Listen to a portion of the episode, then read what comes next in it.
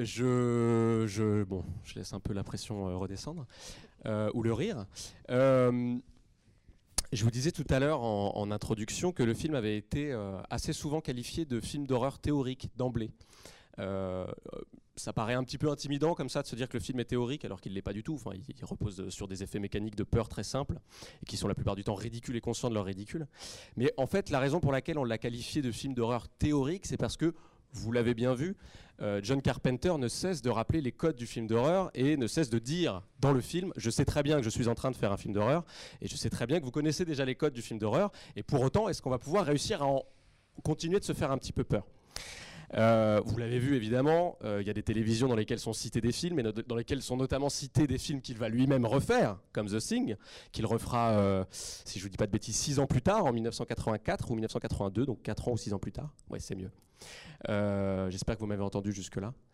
Euh, mais surtout, en fait, John Carpenter a vraiment conçu ce film en dialogue, et j'insiste sur le, mot dialogue parce qu'en fait, il ne se conçoit et il ne se comprend pratiquement que à l'aune d'une conversation avec un film qui le précède et qui est en fait le film qui serait le véritable point de départ de toute cette vogue des slashers, c'est-à-dire des films dans lesquels on va mettre en scène des maniaques, des, des serial killers, euh, qu'ils soient des incarnations du mal ou des psychopathes, c'est-à-dire euh, malades euh, mentalement. Je ne sais pas si on m'entend encore là? Plus du tout, hein, c'est ça. hein. Je disais bien que... On m'entend même sans micro, mais peut-être pas dans le fond. Bah oui, non mais surtout qu'on essaie d'enregistrer alors tiens. c'est celui-là. Faut pas que de bêtises. Ok, c'est bon là? Ok, pardon. Euh, c'est donc une conférence théorique. Euh, non, qu'est-ce que je disais Euh, Oui, il dialogue avec Psychose. Psychose qui est, évidemment, vous connaissez Psychose, hein, de Alfred Hitchcock, qui sort en 1960, et qui est en fait, euh, selon John Carpenter, euh, disons, le film avec lequel il est incontournable de parler quand on fait un film sur un serial killer. Bon. Pourquoi je vous dis ça et pourquoi j'insiste sur Psychose et pourquoi j'insiste notamment sur une scène que je vais vous remontrer, je suis désolé de vous infliger ce supplice-là, mais qui va être la scène du début en fait, la première scène. Pourquoi j'insiste sur ça?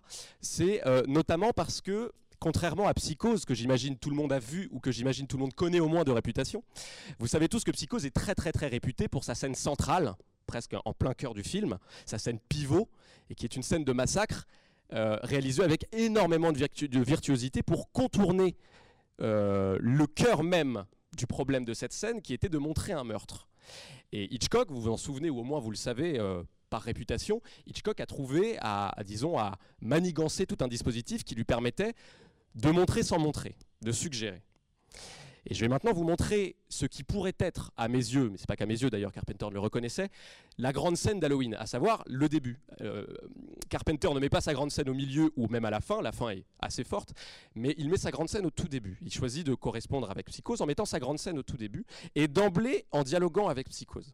Alors je vais vous remontrer la première scène d'Halloween qui est un pur fait divers, mais qui est évidemment pas filmé n'importe comment. Et je vais vous demander de prêter attention à évidemment comment filme, comment Carpenter vient filmer ça, et à votre avis quel était l'effet escompté, et évidemment le pourquoi du comment filmer ça comme ça?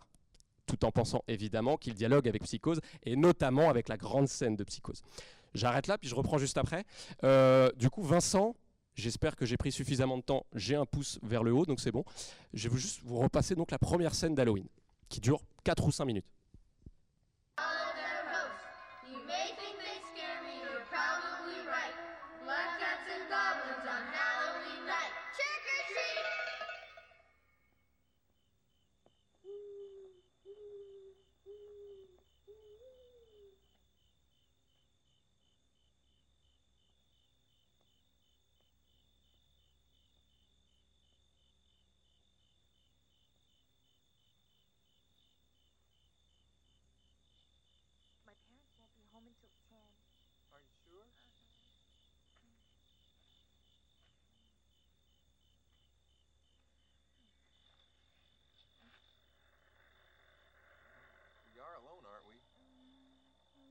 Around someplace. Take off that thing. Let's go upstairs. Okay.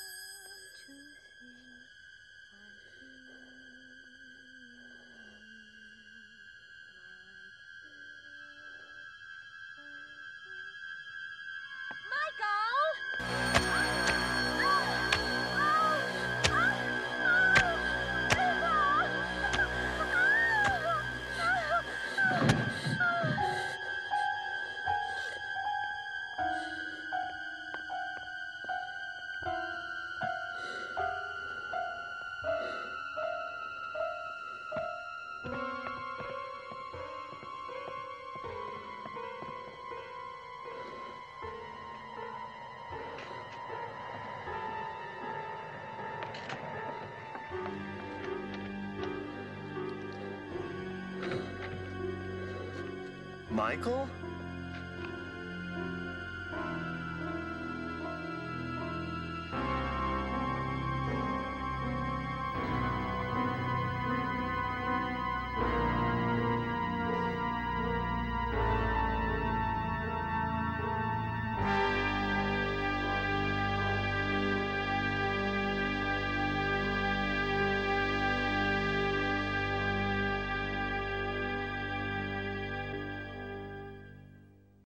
Oui, euh, je voyais tout à l'heure des, des gens qui, euh, quand je mentionnais psychose et tout ça, je, oui, oui, bon, bah, sachez que je vais garder un peu de temps à la fin pour euh, vous faire passer le micro et que vous puissiez m'insulter tranquillement.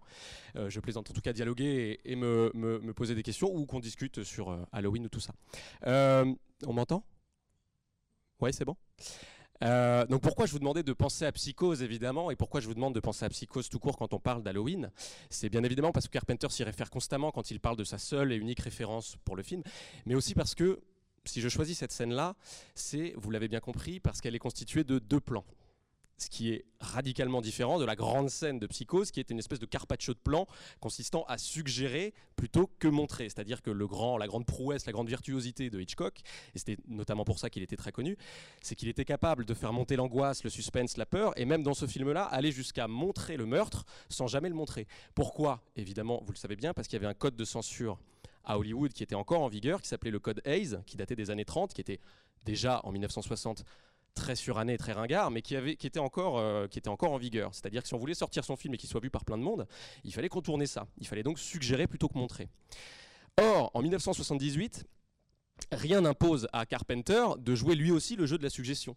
Les années 70, c'est un moment de grand relâchement dans l'histoire du genre, c'est un moment de grand relâchement dans l'histoire du gore et dans l'histoire de la monstration du corps. Euh, par exemple, le film qui est un petit peu euh, décoincé, désolé pour les travaux à côté, le film qui a un petit peu décoincé euh, le genre en termes de euh, libération et possibilité de montrer le corps qui coule, les organes et tout ça. C'est un autre film indépendant qui euh, lui préexiste de 10 ans, qui était La Nuit des Morts Vivants de Rob Zombie, qui lui jouait à fond sur le côté du gore en allant chercher des abats et en montrant les corps qui s'ouvrent. À partir de ça, on peut penser aussi à Massacre à la tronçonneuse, à L'Exorciste, et tout ça pour dire que dans les années 70, il était tout à fait possible de montrer des corps qui s'ouvrent et des corps qui coulent et des têtes qui tombent et des, des, des- des des éventrations et compagnie. Pourtant, Carpenter continue, euh, continue dans l'héritage d'Hitchcock de suggérer comment il le fait et pourquoi il fait comme ça? Vous avez bien vu, il choisit de faire un plan séquence et surtout de cacher, de voiler le moment du meurtre avec un masque, ce qui est un cache, ce qui est peut-être la façon la plus triviale et la plus simple de ne pas montrer la chose et de suggérer. Pourquoi il le fait? Bien évidemment parce que euh, il veut lui répondre et faire tout l'inverse. Mais pourquoi il le fait? Bien évidemment aussi pour des raisons économiques. Euh, Carpenter, au moment de tourner Halloween, n'a pas du tout le budget d'Hitchcock, qui en est à un moment de sa carrière où il peut se permettre de faire à peu près ce qu'il veut. La scène de la douche d'Hitchcock, c'est cette caméra et c'est euh, une ou deux semaines de tournage. Je suis désolé pour ceux qui connaissent vraiment les chiffres. C'est énormément, c'est un dispositif énormissime. Ça, Halloween tout entier, ça a été tourné dans le temps dont Hitchcock disposait pour faire juste la scène de la douche. Tout le film d'Halloween a été tourné dans ce temps-là. Donc voilà, il faut forcément par des choses, par des impératifs économiques, répondre à ça, tout en essayant de dialoguer avec un chef-d'œuvre du cinéma d'horreur et un chef-d'œuvre qui est même matriciel. Mais c'est pas le seul plan, bien évidemment. Il y a ce plan-là, qui est donc un plan séquence, qui vise aussi à cacher. C'est exactement la même scène. On tue une jeune femme qui vient de commettre un péché originel. Euh, le péché de vol, qui n'est pas un péché originel, mais un vol, un larcin dans Psychose, est ici un péché originel, puisqu'elle vient de coucher avec son petit ami. On vient donc la punir. Mais surtout, ce qui m'intéresse, autant, si ce n'est plus que ce premier plan séquence, c'est le plan d'après. Il y a un deuxième plan qui n'aura échappé à personne, c'est le moment où le masque tombe, où les parents arrivent, et où on se retourne vers le, meurtrier, où on a déjà bien compris que c'était pas un adulte vu son costume et sa petite main, mais bon, c'est première surprise, il s'agit d'un enfant de 6 ans. Il est tout petit, il est blondinet, et il ressemble à n'importe quel américain banal qui viendrait de cette maison-là, qui est une maison de banlieue banale dans l'Amérique très très banale euh, des années euh, 70. On est vraiment dans un décor banal. Mais que vient faire la caméra et que vient faire le plan à ce moment-là? Il vient précisément faire un travelling ar- arrière et surtout suspendre l'action. Le plan d'avant, c'est-à-dire le plan séquence, joue à installer ce meurtre-là dans, je dirais, la temporalité du fait divers. Littéralement, il vient suivre un meurtrier d'un point de vue subjectif, qui regarde, qui ziote, qui assassine, et qui ensuite se retrouve face à ses parents comme s'il avait commis une grosse bêtise. Sauf qu'au moment où on se rend compte qu'il a commis une grosse bêtise, qu'est-ce qui se passe? La caméra recule et suspend, dilate le temps. Or, pourquoi je choisis cette séquence-là? C'est aussi parce que Carpenter, par souci d'économie matérielle, mais si vous connaissez un peu l'œuvre de Carpenter, il continuera de le faire tout le temps. En fait, Carpenter ne fait que faire monter l'angoisse et l'inquiétude pour enfin, limiter à très très peu de scènes véritablement euh, d'horreur ou de tuerie. Pourquoi? Pour filmer du temps et des vides. C'est-à-dire qu'en fait, la première séquence, elle illustre très bien qui est Carpenter en termes d'influence cinéphilique. C'est quelqu'un qui est très marqué par Hitchcock. On le voit, mais finalement ça se voit pas tant que ça, mais parce que c'est marqué par Hitchcock, revu et corrigé par quelqu'un qui serait presque plutôt Sergio Leone. C'est-à-dire dans cette volonté de suspendre, de dilater les actions pour les rendre les plus non pas triviales et réelles, et réalistes ou documentaires, mais mythologiques possibles. C'est-à-dire qu'à la fin, on part vraiment d'un fait divers qui est filmé dans sa temporalité normale, réaliste. On pourrait carrément être dans un documentaire comme ça, caméra au point. Bon, ça bouge un peu moins, évidemment, il faut que ce soit un peu fluide, mais on est carrément dans cette temporalité-là. Et ensuite, le plan recule et suspend le temps. C'est pas normal que des parents avec un coup de sang ensanglanté attendent 30 ans comme ça devant leur gamin, et de toute façon, le plan est ralenti. On vient donc, enfin, Carpenter vient clairement faire, il vient clairement s'émanciper de la temporalité du fait divers pour nous ramener à l'image dans laquelle il a envie d'inscrire, d'ancrer ce meurtre qui est celui d'un absolu et surtout du mythe. Ce gamin-là, qui vient de commettre un meurtre horrible, un fratricide, je ne sais pas comment on dit avec une sœur, mais c'est ça quoi. Ce gamin-là appartient clairement, on va tout de suite l'inscrire dans la temporalité du mythe. Temporalité du mythe qui est rappelée avant même le premier plan par la comptine qui parle du croque-mitaine et par évidemment le fait qu'on soit la nuit d'Halloween, une nuit de rite. Rite, comptine, enfant, plan qui vient suspendre le temps, on est clairement tout de suite dans une temporalité mythologique. Pourquoi j'insiste là-dessus? J'insiste là-dessus parce que le film sort en 78, juste après une décennie qui justement n'aura cessé de rappeler et de rabâcher que l'Amérique n'appartient pas et n'est pas un mythe, le western est faux, que l'Amérique n'est pas simplement une espèce de, de, de- de- grand pays idéal, d'utopie réalisée où la civilisation a enfin installé la tranquillité contre la barbarie avec plein de héros dedans, mais que l'Amérique est plutôt une espèce de grande malade. L'Amérique est pathologique, que le mal de l'Amérique est pathologique et qu'il est inscrit dans l'Amérique même. Quand je vous dis ça, pensez tout simplement à tous les films qui se font dans les années 70, que ce soit dans le cinéma d'horreur, mais aussi dans le cinéma dit euh, d'auteur qui va s'imposer dans les festivals, comme Taxi Driver, qui est l'histoire d'un dément qui finit par vriller, comme Apocalypse Now, qui est une espèce d'énorme cathédrale qui, qui finit par s'écrouler, comme tous les films des années 70 qu'on a envie de retenir, comme Le Parrain, tout ça. C'est le moment où le mal, et pensez même à L'Exorciste, pensez même à Zombie, à La Nuit des Morts Vivants, à Massacre à la tronçonneuse, le mal est typiquement pathologique. On vient couper l'herbe sous le pied de toute la mythologie américaine bâtie dans les années classiques et dans l'âge d'or. Sauf que là, Carpenter vient nous dire non, non, ce mal-là, il est absolu, il est pur. Et pourquoi il met en scène un psychiatre qui vient à ses trousses? C'est bien pour dire que le psychiatre, de toute façon, est complètement désarmé. La dernière arme qui lui reste, c'est un pistolet. Le diagnostic et les boussoles freudiennes n'ont rien fait, il n'a jamais rien expliqué. Ce psychiatre-là est complètement désarmé face au mal. On est donc face à une espèce de mal qui est mythologique, mais qui est donc absolu. Or, 1978, c'est aussi l'année d'une autre euh, créature de mal absolu que j'aimerais faire dialoguer avec lui et qui serait celle, c'est la même année, hein, euh, qui serait celle de l'Alien de Ridley Scott. Vous allez me dire, c'est pas du tout le même genre, c'est pas du tout la même histoire, ça n'a rien à voir. Ça n'a rien à voir, mais c'est quand même l'idée d'installer dans un cadre de mise en scène très réaliste. Le vaisseau est crasseux, il y a du cambouis partout, et pour autant, la bestiole qui arrive et qui vient éliminer et exterminer tous les membres du vaisseau jusqu'à la Final Girl, qui est en fait une espèce de jumelle de Jamie Lee Curtis, euh, est une incarnation du mal. Sa seule motivation, c'est d'exterminer. C'est donc une autre inéité du mal. C'est un mal à l'état pur. Deux films en 78 qui viennent se hisser au sommet du box-office en disant non, non, le mal n'est pas pathologique, il est à l'état pur. Et on l'emmène dans des ailleurs. On l'emmène dans l'ailleurs du mythe, Halloween, les rites, pour celui-ci. On l'emmène dans un ailleurs cosmique, un film euh, dans un vaisseau spatial, dans un futur. On l'emmène très très loin de l'Amérique des années 70. Et j'ai presque envie de faire euh, dialoguer avec ces deux films un troisième film qui arrivera six ans plus tard, en 1984, et qui serait Terminator, Terminator de James Cameron. Pourquoi je le fais dialoguer? Évidemment aussi parce qu'il y a encore une Final Girl qui vient faire euh, la rencontre traumatisante avec le mal, mais surtout parce que c'est encore une fois une inéité du mal. Un mal à l'état pur, un, mal à l'état robotique et automatique qui vient exterminer dans des cadences industrielles, exactement comme l'alien, exactement comme celui-ci. Mais pourquoi aussi? Parce qu'il vient lui aussi d'un ailleurs, il vient du futur. Il vient d'un genre, la science-fiction pour l'alien, le film d'horreur pour Halloween, Terminator, le film d'action. Il vient de genres qui viennent, mine de rien, partir d'un ailleurs pour nous ramener à des genres et pour nous écarter de tout le réalisme des années 70 et de cette notion que le mal pourrait être pathologique en Amérique. Le mal devient délocalisé dans des ailleurs.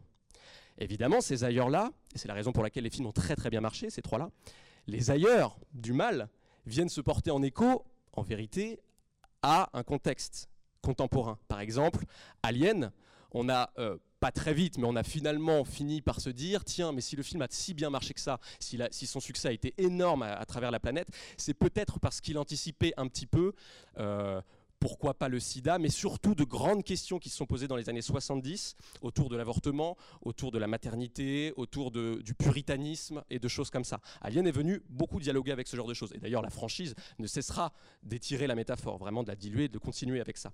Euh, Terminator arrivait aussi pour parler d'une certaine technophobie, d'un certain scepticisme envers l'avenir, qui était déjà, dont les graines avaient déjà été plantées dans la littérature de science-fiction, chez Lovecraft, chez, euh, dans la littérature traitant de robotique. Et ces films-là, certes, délocalisaient le mal, mais finissaient quand même par nous parler à nous. Et c'est là que Halloween se distingue un peu des deux autres. C'est-à-dire que certes, il le met euh, au rang du mythe. Le mal, là, ce petit garçon là, euh, qui vient de tuer sa sœur est un mythe. C'est le mal absolu. Et pour autant, c'est pas si facile que ça de le raccorder à l'actualité euh, des années 70. Alors évidemment, on a commencé à dire que le slasher movie était un genre puritain, c'est-à-dire qu'il venait euh, punir, corriger euh, les années 70 dans leur volonté d'émancipation et notamment des jeunes filles dans leur, volonté de libération sexuelle et tout ça. C'est une lecture acceptable quand on regarde tout le genre. Par contre, quand on regarde l'œuvre de Carpenter, on se rend compte vite que Carpenter, son, son dada et ce dont il parle et le mal qui finit par se porter en écho à quelque chose, c'est moins les jeunes filles vierges ou l'émancipation des années 70 qu'autre chose. Et je dirais même que cette autre chose, il va en parler dès le film d'après. Le film juste après, c'est Fog, que vous avez peut-être vu hier soir, puisqu'il était programmé, ou que vous connaissez peut-être, et qui est grosso modo, avant que je vous passe un extrait, l'histoire d'une petite ville euh, en bordure, euh, au bord de la mer, en Californie, qui s'appelle Antonio Bay, et qui, euh, à l'occasion de la célébration de ses euh, fondateurs, donc de ses Pilgrim Fathers, euh, se voit attaqué par une espèce de brume qui sème des meurtres dans son sillage, sans qu'on sache vraiment ce qui se passe.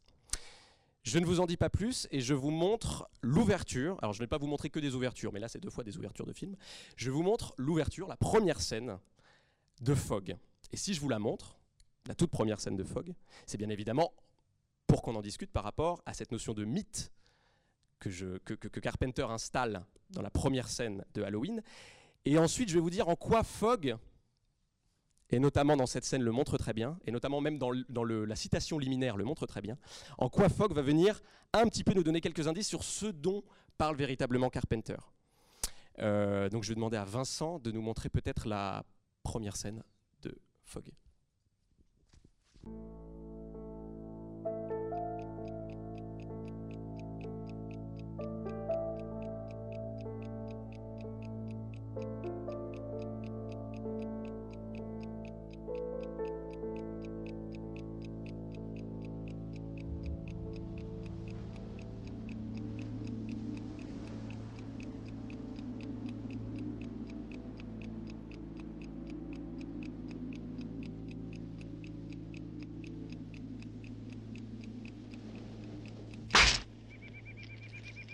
Eleven fifty-five.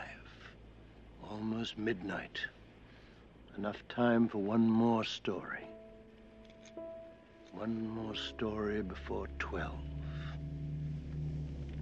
Just to keep us warm. In five minutes, it'll be the 21st of April. 100 years ago, on the 21st of April, out on the waters around Spivey Point, a small clipper ship drew toward land. Suddenly, out of the night, the fog rolled in. For a moment, they could see nothing, not a foot ahead of them. And then they saw a light. By God, it was a fire burning on the shore, strong enough to penetrate the swirling mist. He steered a course toward the light, but it was a campfire like this one. The ship crashed against the rocks. The hull sheared in two, the mast snapped like a twig, and the wreckage sank with all the men aboard. Bottom of the sea lay the Elizabeth Dane with her crew, their lungs filled with salt water, their eyes open and staring into the darkness. And above, as suddenly as it had come, the fog lifted, receded back across the ocean, and never came again. But it is told by the fishermen and their fathers and grandfathers that when the fog returns to Antonio Bay, the men at the bottom of the sea, out in the water by Spivey Point, will rise up and search for the campfire that led them to their dark and icy death. Twelve o'clock, 21st of April.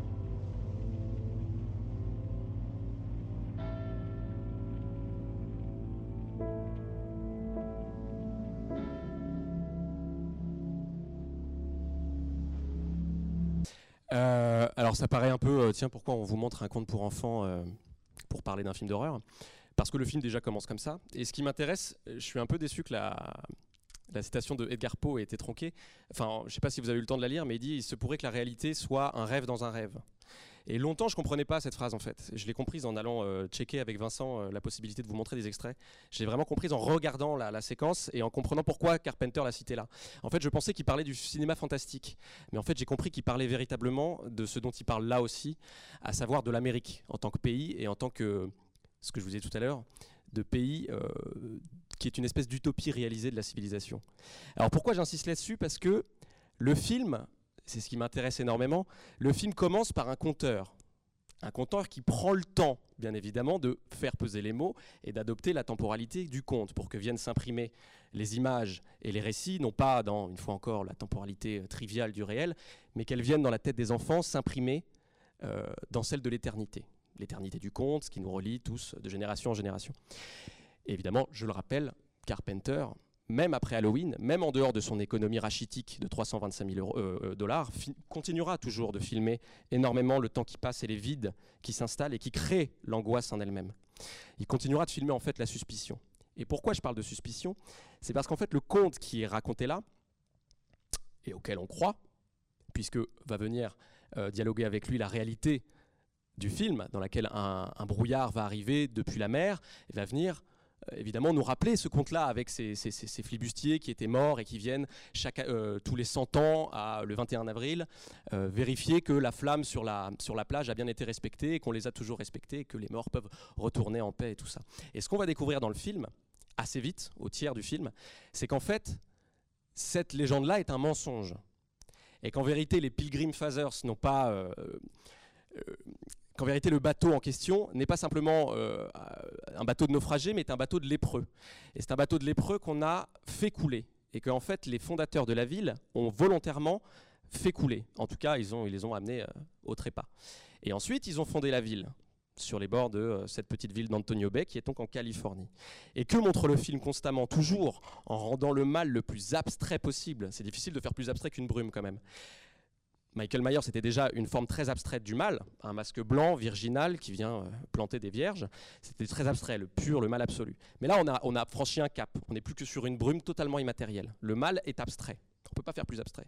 Et pour autant, en fait, de manière insidieuse et allégorique, le film ne cesse de nous montrer qu'il raconte quelque chose qui, en fait, est très facilement euh, placable sur une cartographie réelle, sur une carte bien réelle dans le brouillard, en fait, se cachent les naufragés qui viennent euh, se faire justice en tuant des gens dans Antonio Bay. À l'heure même où se célèbre le rite célébrant les fondateurs. On est donc dans une ville de Californie, la Californie qui est, à l'extrême ouest des États-Unis, au bord de la mer, dans une ville qui célèbre sa fondation, tout en parjurant les morts et les opprimés sur lesquels s'est faite cette fondation, tout en parjurant en fait un massacre.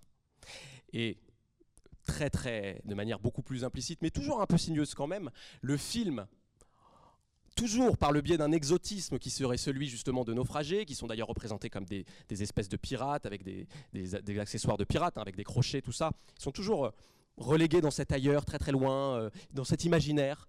Le mal, si abstrait soit-il, finit quand même très très fortement par nous faire penser à une réalité américaine, une réalité californienne, une, réali- une réalité du Far West, qui est celle de l'Amérique elle-même. À savoir que l'Amérique s'est fondée sur une fiction, celle de la civilisation qui vaincrait la barbarie et qui affirmerait l'ordre du bien, l'ordre de la tranquillité, l'utopie réalisée, comme je disais tout à l'heure, mais qui a quand même, quand bien même, les pieds dans un massacre, qui a quand même relégué très très loin, très très loin dans le fond de sa conscience, le génocide sur lequel elle s'était fondée et érigée. Et le film, si vous revoyez The Fog, et que vous remplacez euh, l'exotisme des pirates tout simplement par les Indiens d'Amérique, vous vous rendez compte que The Fog parle, et d'ailleurs c'est une comparaison qui a été amplement, euh, qui a fait couler beaucoup d'encre ensuite, euh, The Fog parle en fait du génocide des Indiens et raconte que l'Amérique est un mensonge. Et pourquoi la citation de Edgar Poe, je l'ai comprise, pas du tout? En fait, il fallait pas, je pense qu'il ne faut pas du tout la lire à l'aune du cinéma fantastique, comme l'œuvre de Carpenter pourrait nous le faire croire. Parce que Carpenter est un excellent prestigitateur. Il nous fait croire qu'il ne fait que des films d'horreur où le mal est toujours très très absolu, très, euh, très désincarné, très pur, très, très, très vaporeux comme ça, avec des masques blancs ou des brumes et tout ça. Mais en fait, Carpenter, il est très concret. Et c'est pourquoi Carpenter n'a jamais travaillé pour les grandes majors. Il l'a fait une fois dans le film, dans le film, non pas immédiatement après, mais encore après, dont je vais vous montrer d'ailleurs un extrait, et qui va enfoncer le clou de ce dont il parle véritablement. Ce film, c'est The Thing. Là encore, The Thing, je ne sais pas si vous connaissez, mais c'est la présence, bah, d'ailleurs il est cité dans Halloween, c'est donc un remake du film produit par Howard Hawks et en fait secrètement co-réalisé par Howard Hawks, qui raconte l'histoire, qui est en fait lui-même une réadaptation des, des profanateurs de tombes de Don Siegel, qui est en fait l'histoire d'un extraterrestre qui arrive à dupliquer les gens d'un village, donc les supprimer, les dupliquer, et qui en fait petit à petit, tel un cancer ou une, tumeur, se répand et remplace tous les habitants du village. À la fin, évidemment, il en reste plus que deux ou trois qui se rendent compte de la supercherie, de la parodie, et qu'en fait, ils sont en train d'être remplacés. À l'époque, bien évidemment, cette peur de l'autre qui s'exprimait dans ces films-là, quand je dis l'époque, c'est les années 50, ça faisait évidemment référence à la peur des rouges, la peur des communistes, au macartisme, et à l'effroi que se cache derrière euh, de gentils euh, habitants, euh, à l'angoisse pure que se, cache derrière eux des, partisans de la dictature du prolétariat. Contre les libertés sur lesquelles se euh, euh, sur, s'est érigée la- l'Amérique. Mais lui, quand il refait The Thing, il relègue, il ramène une fois encore tout le contexte le plus loin possible, dans un contexte le plus exotique possible. Il les met en Antarctique. Il les met en Antarctique dans une base de recherche scientifique. Et c'est là qu'atterrit le mal. C'est là qu'atterrit le mal, une fois encore, qui est totalement absolu. Il n'y a pas vraiment de forme. D'ailleurs, dans le film de Carpenter, Carpenter va expliciter par le biais des effets spéciaux disponibles dans les années 80, ce que ne pouvait pas montrer Howard Hawks. Il va montrer le mal dupliqué, il va montrer, il va montrer de la chair en crue, quoi. il va montrer de la chair qui n'arrête pas de dupliquer, de reproduire et qui, sur laquelle on ne peut pas vraiment mettre le doigt. C'est d'ailleurs, une fois encore, une espèce d'inéité du mal, pure, comme ça, malfaisante, quasiment le diable. quoi. Une fois encore, sans explicitation dans le récit. Pour autant, là encore, il sème des indices. Et je vous ai choisi la scène forte de The Thing, qui, je vous le rassure, n'évente pas du tout euh, l'histoire si vous ne l'avez pas vu, il n'y a pas de spoiler. Mais en fait, c'est euh, Kurt Russell, donc le héros du film, Mac, qui est une espèce de cow-boy, parce que le film est une fois encore une relecture très western du film à l'origine euh, de Howard Hawks, qui décide, pour s'assurer que chacune des personnes encore vivantes autour de lui, pour s'assurer que chacune des personnes vivantes autour de lui n'est pas l'extraterrestre, décide de procéder à un test. Un test, tout ce qu'il y a de plus trivial et tout ce qu'il y a de plus concret. Je m'arrête là-dessus et vous allez voir de quelle nature est ce texte et vous allez voir comment il est filmé ce texte, ce test. Et une fois encore, je pense que la nature même de ce test nous indique, enfin, nous instruit énormément sur ce dont parle Carpenter et comment, de film en film, il va devenir en fait de plus en plus subversif et clair dans son propos, tout en maintenant ce niveau discursif, très allégorique, qui ne parlerait que du mal. Donc je vous montre le troisième extrait, euh, qui est l'extrait sur The Thing.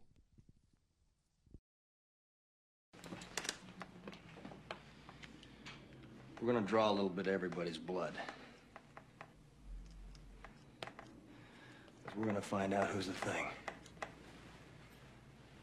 Watching Norris in there gave me the idea that maybe every part of him was a whole. Every little piece was an individual animal with a built-in desire to protect its own life. You see, when a man bleeds, it's just tissue. The blood from one of you things won't obey when it's attacked. It'll try and survive. Crawl away from a hot needle, say.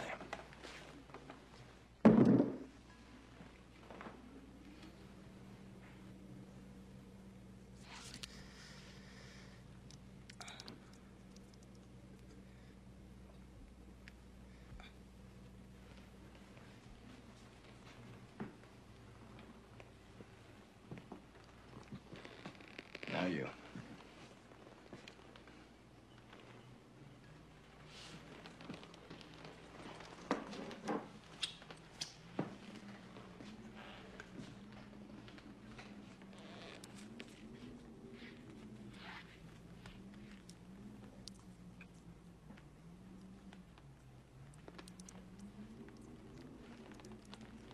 That's good. All right, move back. Over there.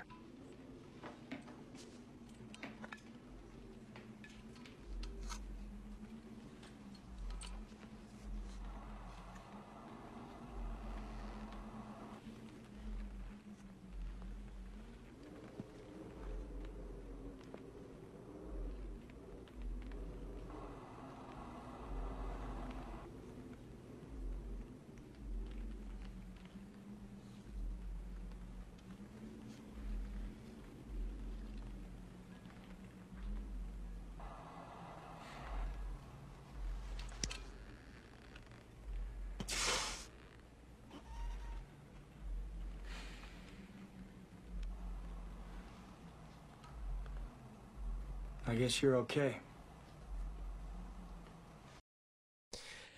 Alors pourquoi la scène m'intéresse Évidemment, je pense que vous, avez, compris avec les graines semées dans les films d'avant.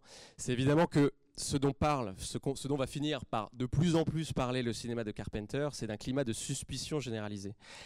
Et cette scène-là est évidemment valable, sans trop surinterpréter, pour comme une espèce d'effet loop, un effet un peu bocal sur ce que serait l'état, selon lui en tout cas, selon son regard, de l'Amérique en 1982 ou 84 quand le film est fait, et qui parlerait justement de l'Amérique elle-même en, en- en condensé. C'est-à-dire que j'ai commencé de vraiment de, parce que la, la scène est montrée comme ça. Il fait un travelling sur tous les membres de l'équipe, et vous constatez qu'il y a autant, enfin il n'y a pas autant encore, mais il y a deux noirs, deux blancs, un blanc qui évoque plutôt presque celui le plus âgé qui évoque plutôt presque les années 50 avec sa coupe sur le côté, des blancs qui vont évoquer plutôt les années 80, la jeunesse, et puis des noirs tout simplement qu'on montrait pas forcément dans le cinéma classique. Et ce qui m'intéresse bien évidemment, c'est que la façon qu'on va trouver pour aller chercher qui est le coupable, celui qui est infecté du mal, c'est dans le sang.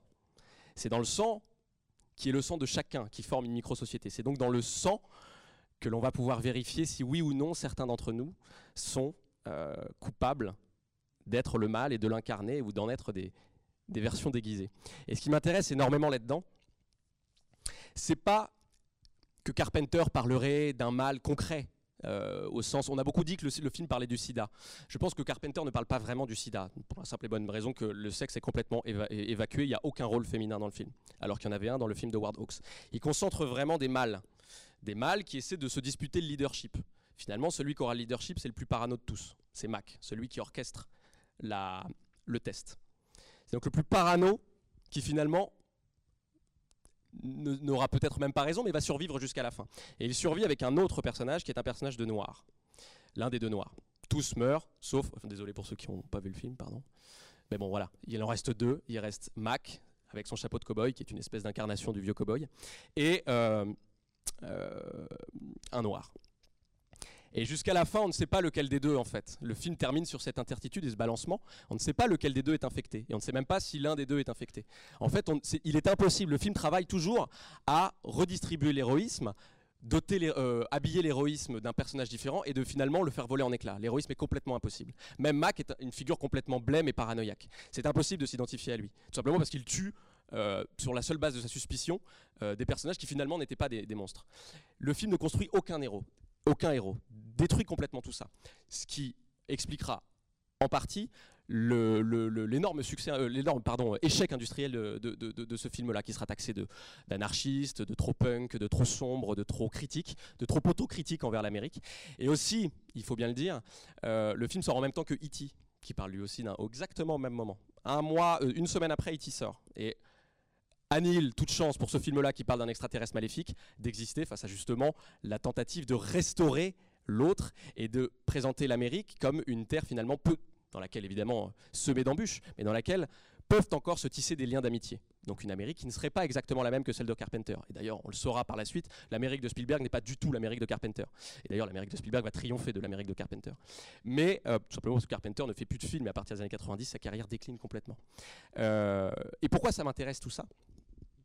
C'est bien évidemment parce que je pense que Carpenter joue vraiment, dialogue vraiment à un niveau presque inconscient. D'ailleurs, il se livrera jamais à des interprétations de ses propres films, aussi pour euh, en, sécuriser euh, les surinterprétations. Mais il ne se livrera jamais vraiment à des, gros gros commentaires sur, sur ses films. Simplement, si vous repensez au début de son plus grand film, du moins de son film Top Départ, qui est Halloween, si vous repensez à la toute première scène que je vous ai montrée, et que vous la mettez en écho avec euh, l'espèce de climat de suspicion totale de The Thing, et avec le regard de euh, Kurt Russell qui suspecte tout le monde d'être euh, le mal possiblement, y compris lui-même, qui finit par douter d'être en, en- phase d'infection. Euh, il y a quand même un truc très intéressant dans ce début d'Halloween, presque inconscient. Je pense que c'est inconscient de la part de Carpenter, mais je décide quand même de le prélever. C'est que la date du meurtre de l'enfant, la date du meurtre de l'enfant n'est pas une date anodine. Le meurtre de l'enfant, je ne sais pas si vous en souvenez, date d'Halloween, le soir d'Halloween 1963, soit précisément trois semaines avant le meurtre de John Kennedy. Pourquoi je vous parle du meurtre de John Kennedy? C'est parce qu'évidemment, le meurtre de John Kennedy, pour le remettre un peu dans le contexte, c'est un peu l'équivalent du 11 septembre pour nous. quoi. C'est quelque chose qui a été totalement traumatisant et qui a été tellement, dont les- dont les- dont l'écho a été tellement important pour le cinéma de cette époque et même pour euh, l'Amérique tout entière dans ses, fondations idéologiques, qu'elle s'est vraiment répandue comme un mal. C'est un traumatisme qui a jeté une suspicion généralisée sur la classe politique, mais aussi sur le cinéma. Le cinéma a beaucoup changé à partir de, de JFK. C'est-à-dire que je pense que la paranoïa du cinéma de John Carpenter va être déjà très indémêlable d'un état anarchique latent qui est celui de tout le cinéma des années 70, jusque dans sa mise en scène, un livre que je vous recommande d'ailleurs vraiment, vraiment, vraiment, je vous recommande, si je dois vous recommander un livre qui parle de l'Amérique et des traumatismes qui viennent infecter le cinéma, c'est celui de Jean-Baptiste Torret qui s'appelle 26 secondes l'Amérique éclaboussée, où il parle de l'image de JFK et du crâne qui éclate pour montrer comment cette image-là va même venir infecter la mise en scène des films des années 70, le nouvel Hollywood. Comment elle va jeter un climat de suspicion généralisé sur tout le cinéma et sur toute la classe politique? Pensez ensuite à des grands films euh, de- de- des années 70, sur l'affaire du Watergate, sur euh, euh, des enquêtes journalistiques, sur tout un, un tas de choses qui font que on ne peut plus croire en rien. Et le cinéma devient lui-même l'écho de ce climat-là, de ce climat pathologique. Donc je pense qu'en fait Carpenter, sous couvert d'allégorie, sous couvert d'abstraction, sous couvert de mal absolu, finit quand même de manière très... euh, il fait diversion, mais il finit quand même, c'est la raison pour laquelle les studios ne l'ont jamais vraiment adopté, euh, il finit quand même par adopter un propos subversif et très autocritique envers l'Amérique elle-même. Et surtout l'Amérique des années 80, qui, rappelez-vous, est quand même l'Amérique des années Reagan, qui tente, vaille que vaille, de restaurer l'héroïsme et de restaurer la possibilité d'une puissance et surtout de l'innocence américaine. Deux ans après The Thing, qui est un peu un film d'action quand même, on assiste à la reconquête avec Rambo 2 qui est un énorme raz-de-marée mondial, où cette fois-ci, le Far West étant consommé, on va chercher un Far East, on va chercher à se venger du Vietnam, on va chercher à se venger de tout ce qui avait été fait avant. Et je pense vraiment que le cinéma de Carpenter est à replacer dans ce contexte-là, un contexte profondément autocritique. Et si je le pense, c'est aussi parce que les films d'après The Thing, qui vont petit à petit faire le de, moins de, moins en moins d'entrées et confiner Carpenter vraiment à un auditoire de plus en plus étriqué, euh, les films de Carpenter vont être de plus en plus transparents dans leur critique. Euh, on va avoir Le Prince des Ténèbres, qui cette fois-ci ne se contente même plus de, faire incarner le mal euh, voilà, dans des versions un peu abstraites, mais il va clair- clairement parler du diable, et le diable il arrive dans une église protestante, orthodoxe, d'un centre-ville américain. Il va ensuite faire euh, The Live, euh, le film, euh, comment il s'appelle en français, pardon, celui que vous programmez, euh, Invasion Los Angeles.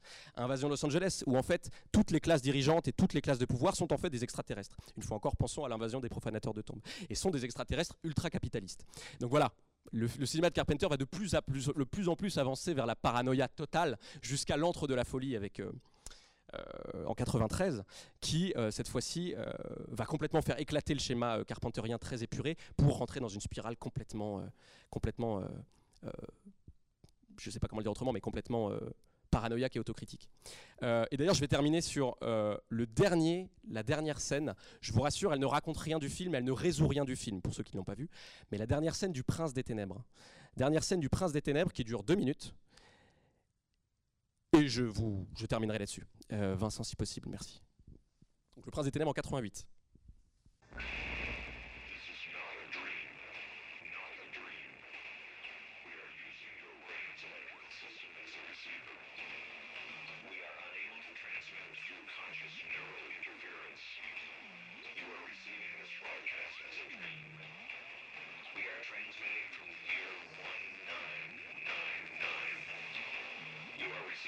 broadcast and ordered all of the events you received. Our technology has now developed a transmitter strong enough to reach your conscious state of awareness. But this is not a dream. You are seeing what is actually occurring. The premise of causality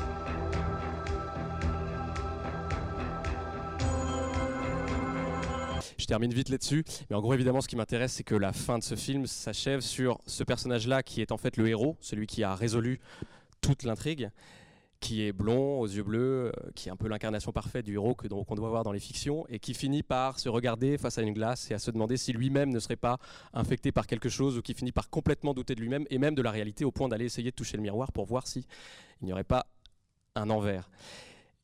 Et pourquoi ça m'intéresse de terminer là-dessus? Déjà parce que j'adore cette fin, je la trouve très stylée, mais aussi parce que ce personnage-là, je pense qu'on peut complètement le mettre en écho avec le tout petit garçon qui tue sa sœur au début d'Halloween. Ce plan qui consiste à prendre un peu de distance vers une maison complètement banale, qui serait celle de la maison euh, que tout le monde souhaite acquérir un jour aux États-Unis, avec un papa et une maman qui reviennent d'une soirée où une babysitter s'est chargée d'occuper les enfants et où tout le monde fait ce qu'il faut faire, c'est-à-dire le cliché même de la tranquillité, le cliché même de la civilisation ou du projet civilisationnel réalisé, qui en lui-même fait bourgeonner une tête blonde qui se trouve être l'incarnation du mal. Je pense que cette, cette fin-là du Prince des Ténèbres, si on la met en écho avec le début d'Halloween, entre les deux, on comprend à peu près le projet très anarchique de Carpenter qui consiste à dire qu'en Amérique, l'innocence est impossible. Et que finalement, je pense que tout le cinéma de Carpenter ne finit que par parler de ça. Et que ça explique aussi beaucoup pourquoi Carpenter aujourd'hui ne tourne plus aucun film. Voilà, merci de votre attention. Et si certains euh, d'entre vous ont des questions, Bénédicte a un micro. à vous. Ouais, merci euh, beaucoup, Adrien. Mais merci. Alors oui, il nous reste 10 minutes, alors hop. Euh, bonjour, moi j'ai pas une question. euh, en fait, je, je voudrais. euh, vous pouvez reciter la, la citation d'Edgar Allan Poe, s'il vous plaît? Euh, f- on l'a- f- pardon, pff, L'idéal, ce serait de la remettre en fait. Vincent, ce serait possible? Et de l'arrêter, de faire un petit arrêt pour qu'on puisse la lire. Ouais, est-ce que. Oui, d'ailleurs, oui, j'en ai peut-être pas assez parlé. Euh, Ouais. Est-ce qu'on peut remettre la- le, le début du, du deuxième extrait? De Fogg Vraiment, faire un arrêt sur image de la première image en fait.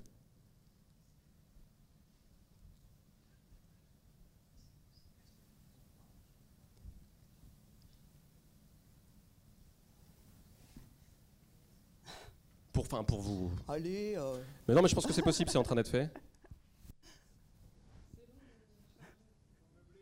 Ah, faut meubler, d'accord. En gros, euh, je regrette un peu de ne pas en avoir assez, suffisamment Oui, parlé. parce que voilà, je, je pense qu'il y, aurait beaucoup plus de choses à dire là-dessus. Ah, Évidemment, déjà une citation d'Edgar Allan Poe de base, euh, on doit y passer bien plus d'une demi-heure. Mais euh, je pense que Carpenter l'utilise précisément euh, pour nous faire croire qu'il parle du cinéma fantastique dont il est le maître de l'horreur.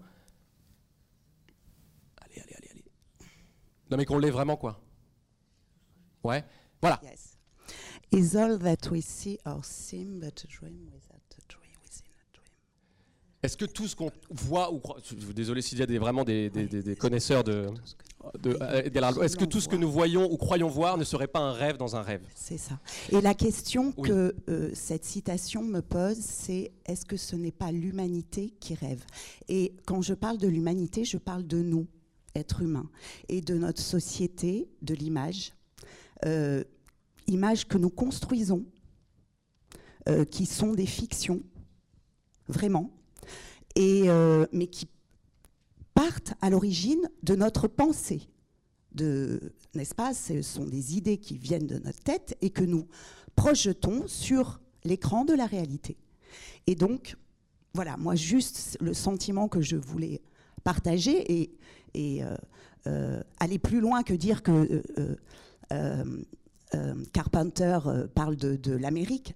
Non, on parle de, notre humanité. Et alors, la, dernière scène du dernier film que vous avez montré, l'homme qui s'approche du miroir. Alors moi, ça me fait penser à Alice de l'autre côté du miroir, parce qu'effectivement, on est face à des images. En fait, nous sommes juste face à nous-mêmes, mais nous ne traversons jamais le miroir.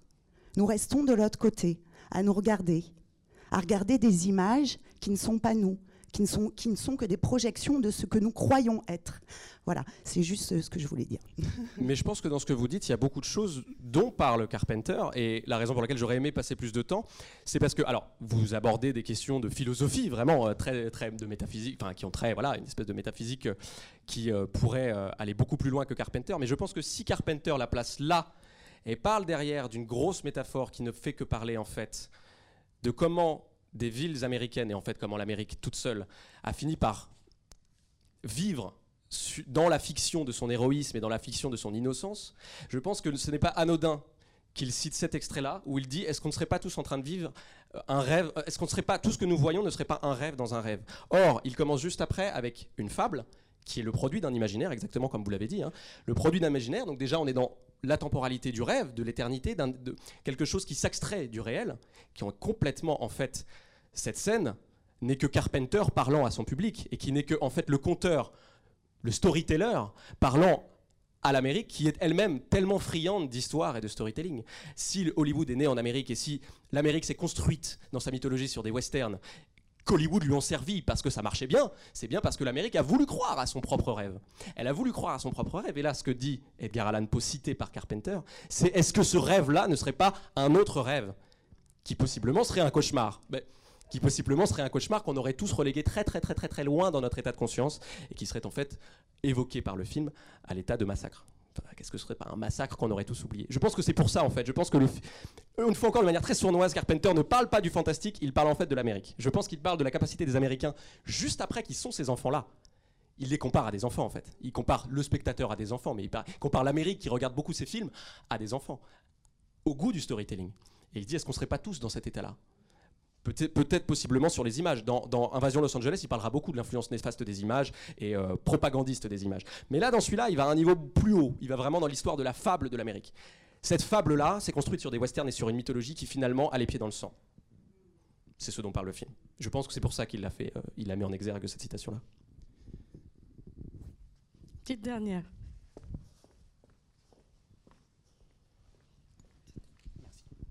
Oui, euh, moi une question très courte pour une réponse un poil plus longue. Euh, J'aime énormément L'Entre de la Folie, vous avez un tout petit peu parlé, euh, qui a une place très particulière dans la filmographie de Carpenter, de mon point de vue en tout cas, c'est le dernier grand film, je trouve, de Carpenter.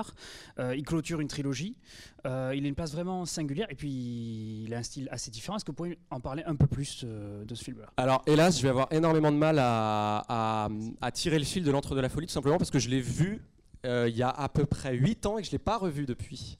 Je me souviens qu'il était beaucoup plus torturé et dément que la plupart des Carpenters qui se situent toujours à un niveau d'épure euh, dans la mise en scène, dans aussi ce qu'ils racontent. Qui, je cherche jamais à faire des twists temporels, à faire des flashbacks ou des choses comme ça. D'ailleurs, le fait de mettre euh, l'origine même de la folie de Michael Myers au tout début et de d'abattre ses cartes d'emblée, je veux dire, ça va ça prend à contre-pied complètement la convention académique de narration qui consiste à placer le mystère et puis expliquer sur la fin ou un moment, par, le biais d'un flashback ou d'une histoire, qu'en fait, c'était ça l'origine. C'est pas du tout ce qui intéresse Carpenter. Carpenter, il, il vise à installer un mythe. Et en effet, l'entre de la folie, tout ce que je peux vous en dire d'après ce que je m'en souviens, c'est que la démence a cette fois-ci infecté même la narration et la façon de raconter des histoires. Et je suis d'accord avec vous pour dire que c'est le dernier grand film de Carpenter. D'ailleurs, je pense qu'on n'est pas les seuls à le penser. Euh, Hélas, le film avait fait. euh, il n'avait pas fait un four, mais il avait pas, euh, il avait un petit peu réévalué, il avait un peu réévalué Carpenter, notamment aux yeux de la critique, où déjà Carpenter avait bénéficié beaucoup du circuit VHS, où on s'était rendu compte qu'en fait The Thing était un chef-d'œuvre et que tous les films de Carpenter construisaient une œuvre d'auteur. Voilà, c'est un peu ce moment-là. Et hélas, juste après, euh, il y, a- deux films ou trois, mais Carpenter disparaît complètement. Je suis désolé, je peux pas aller beaucoup plus loin par rapport à l'entre de la folie. Oui, il est encore vivant. Il il a. Non, alors en fait c'est un espèce d'épouvantail euh, dont le nom fait vendre. Et euh, on le met euh, sur l'affiche, on le met là, on dit qu'il a remixé son, il, a effectivement remixé sa chanson, sa, pardon sa chanson, sa chanson, son, son thème musical pour le dernier Halloween, dernier Halloween d'ailleurs que je me permets de vous recommander, que j'aime beaucoup.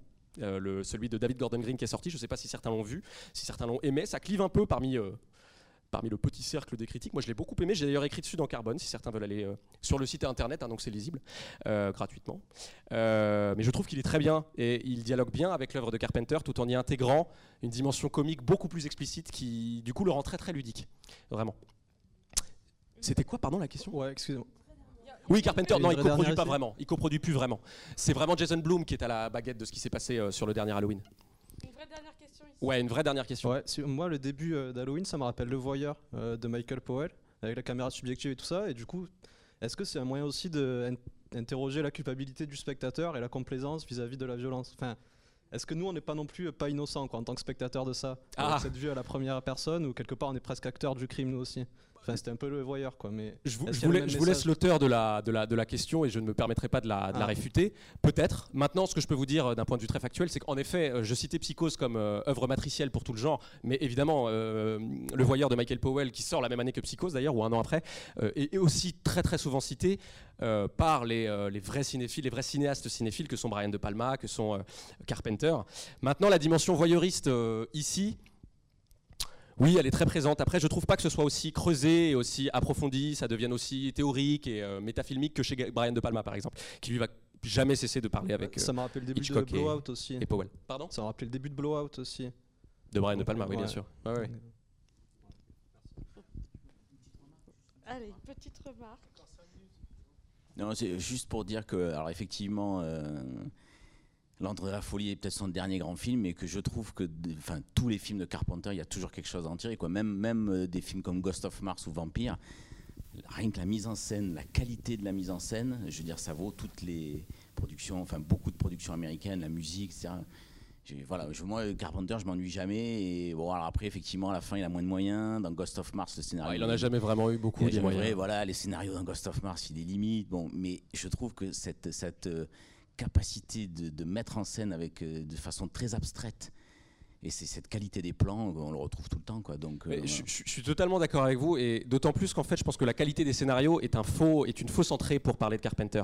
Carpenter en fait c'est un pur metteur en scène et c'est quelqu'un qui sait purement construire infuser de l'angoisse. Et d'ailleurs ce qu'il a inventé avec Halloween, s'il a inventé une chose, c'est vraiment de nous faire comprendre en faisant intervenir le premier meurtre à la 45e minute, c'est vraiment de nous faire comprendre qu'en fait le film d'horreur était une formidable machine à faire de la mise en scène gratuitement.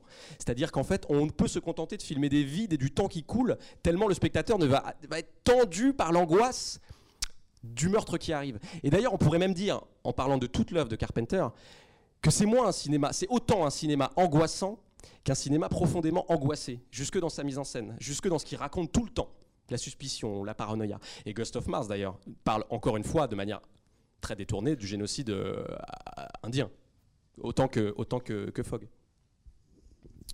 Bon, merci à tous. Donc, quasiment Merci à vous. tous les films dont tu as parlé euh, sont visibles à la baleine jusqu'au 8 décembre, sauf The Thing malheureusement, parce qu'on n'a pas trouvé les droits, mais on les cherche. Voyez-le, voyez The Thing, c'est téléchargeable facilement. Et voilà, donc à très vite. On a un pass, si vous voulez voir trois films ou plus, ce sera 5 euros le film. Et donc à très bientôt. euh, et on laisse la place à Sophia Antipolis. Un Très bon film euh, de un Virgile très- Vernet, je vous le conseille aussi. Très beau très, film très sur beau film. le mal aussi. Sur le mal en France. Merci. Oui. Oui, oui, oui, pardon, j'ai pas eu le temps d'en parler. Alors la revue papier, vous pouvez la trouver dans pas mal de librairies à Marseille, notamment celle qui est juste à côté, celle qui est sur la Canebière. Euh, et en fait, c'est une revue assez récente qui a deux ans, qui est transmédia. Ça parle de littérature, de jeux vidéo, de cinéma, de tout, et qui s'intéresse beaucoup à faire, une sorte de d'étude aujourd'hui de ce que sera le futur